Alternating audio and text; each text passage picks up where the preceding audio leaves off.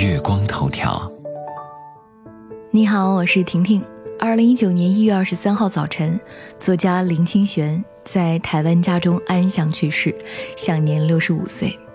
这一别，从此世上少了一个痴人，而世间多了一份传奇。对于离世，他似乎有所预知。就在昨天，他留下了生前最后一条微博。在穿过林间的时候，我觉得麻雀的死亡给了我一些启示。我们虽然在尘网中生活。但永远不要失去想飞的心，不要忘记飞翔的姿势。一条简单的微博，文字间有它一如既往的禅意，就好像预料到了生命的尽头一般。人生在世，谁又不是那渺小的麻雀呢？但依然不能放弃梦想，丢掉所热爱向往的生活。他的离去让无数人唏嘘，虽然深受病痛的折磨。直至生命结束的前夕，林清玄仍心怀感激，不忘梦想。他曾说过：“人间最美的境界是清欢，清欢是生命的减法，在我们舍弃了世俗的追逐和欲望的捆绑，回到最单纯的欢喜，是生命里最有滋味的情境。”林清玄把简单通透之美，融入涓涓文字之中，洗涤着我们的心灵。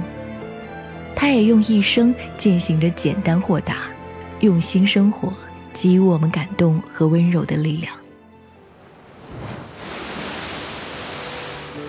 一九五三年，林清玄出生在台湾南部一个非常偏远的小村庄。他的家里一共有十八个兄弟姐妹。到他出生，亲自辈取名已经非常难了，因为没有什么好的字可以挑选了。众所周知，新生儿都是啼哭着来到这个世界的。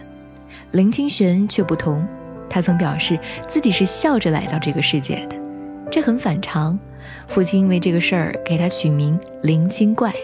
在警察局上户口的时候，民警正好在看武侠小说，于是建议将林清怪改成清玄。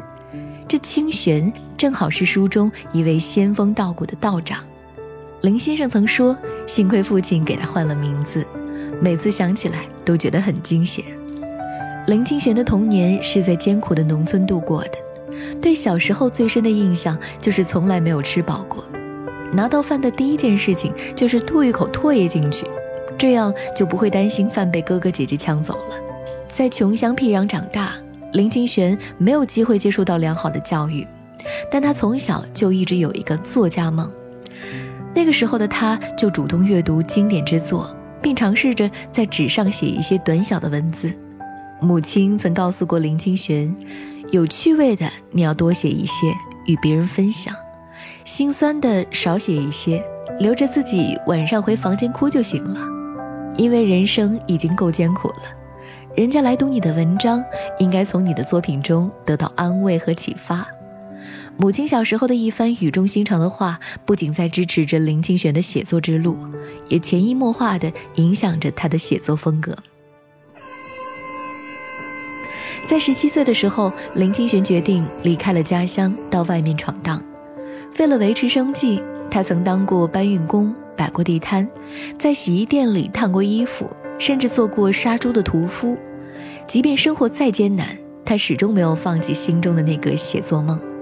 每天工作完回到家就继续写作，每天都会写上三千字的文章，而这个习惯一坚持就是四十年。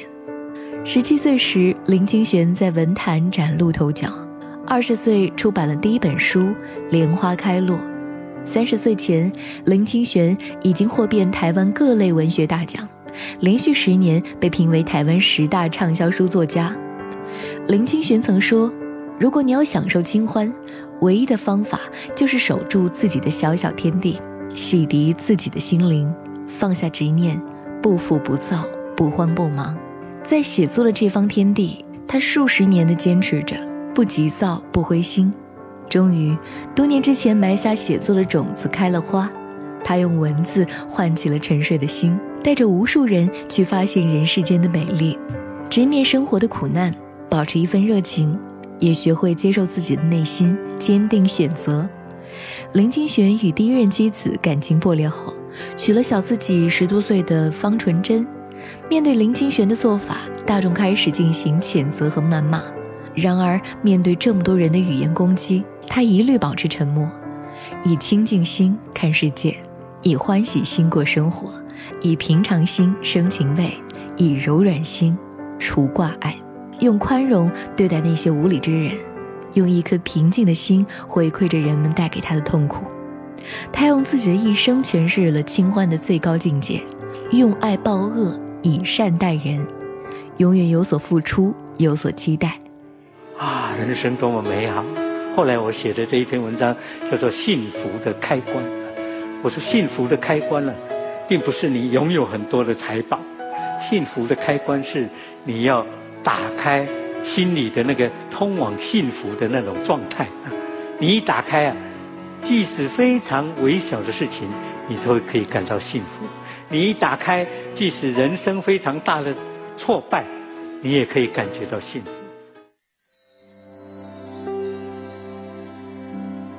今天林清玄先生离开了，在《人间有味是清欢》一文中，他写道：“清欢可以说是清淡的欢愉，这种清淡的欢愉不是来自别处，正是来自于对平静的、舒淡的、简朴的生活一种热爱。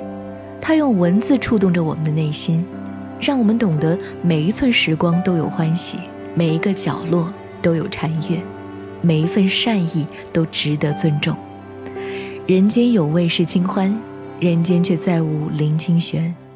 让我们也如林清玄先生一样，在复杂的世界里学会感悟简单的真理，以清净心看世界，以欢喜心过生活。